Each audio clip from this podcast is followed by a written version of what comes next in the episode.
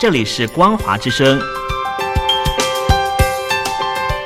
听众朋友，从现在开始，请您一起来关心最近发生的新闻事件。欢迎收听《光华随身听》。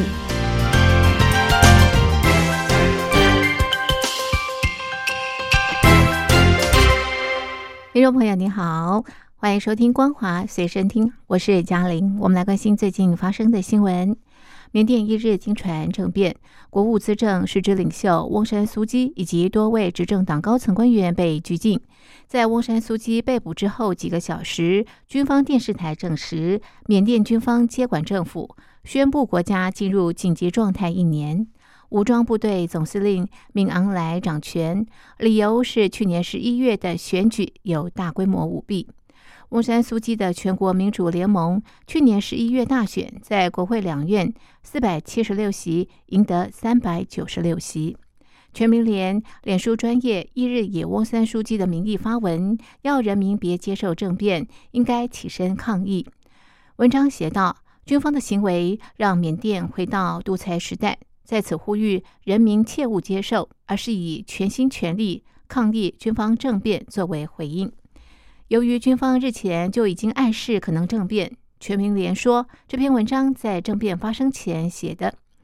缅甸军方在发动政变几小时之后承诺，为期一年的紧急状态结束之后，军方就会举办公平公正的选举，并且将权力交给胜出的政党。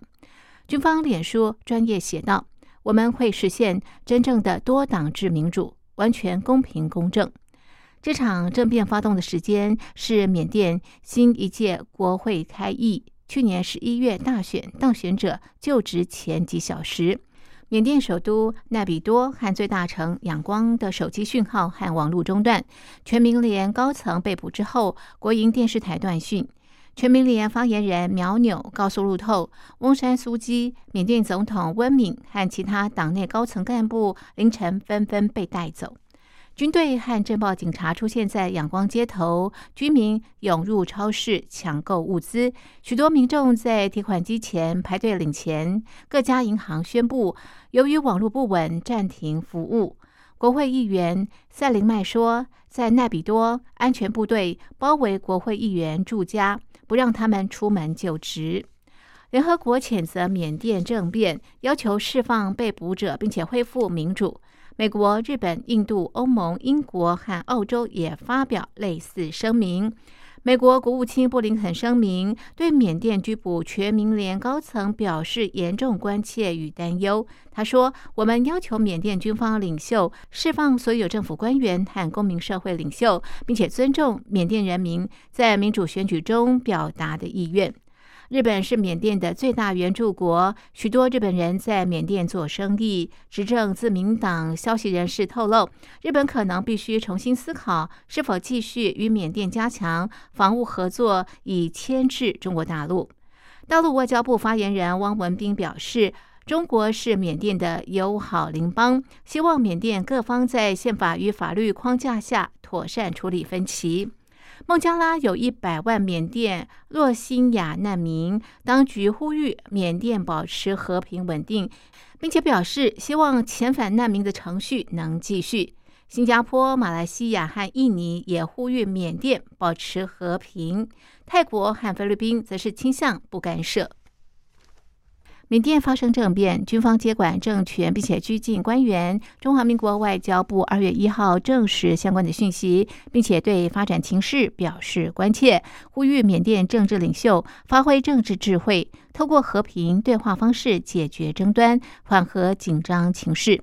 中华民国外交部发言人欧江安表示，外交部与驻缅甸代表处正透过相关的管道，密切掌握缅甸政局的发展。外交部对于缅甸政治情势的急剧变化，表达中华民国的关切，并且呼吁缅甸政治领袖务必要发挥政治智慧，透过和平对话方式解决相关的争端，以缓和目前的紧张情势。大陆去年底以来的新冠疫情渐渐获得控制。大陆卫健委一号通报新增本土病例三十三例，大陆防疫进入下半场的疫苗注射工作，但是也传出假疫苗案以及电信诈骗接种疫苗案。大陆官方一号通报新增的本土病例是黑龙江二十二例，吉林十例，河北一例。先前疫情严峻的河北石家庄低风险区域已经开始常态化疫情防控，石家庄地铁站和列车开始内外消毒，准备恢复启用地铁。大陆的防疫进入下半场的疫苗接种，中国工程院院士钟南山说，接种新冠病毒疫苗之后，起码半年以上是有很好的预防作用，但是不能做到百分之百的预防，仍然要注意个人的防护，戴好口罩。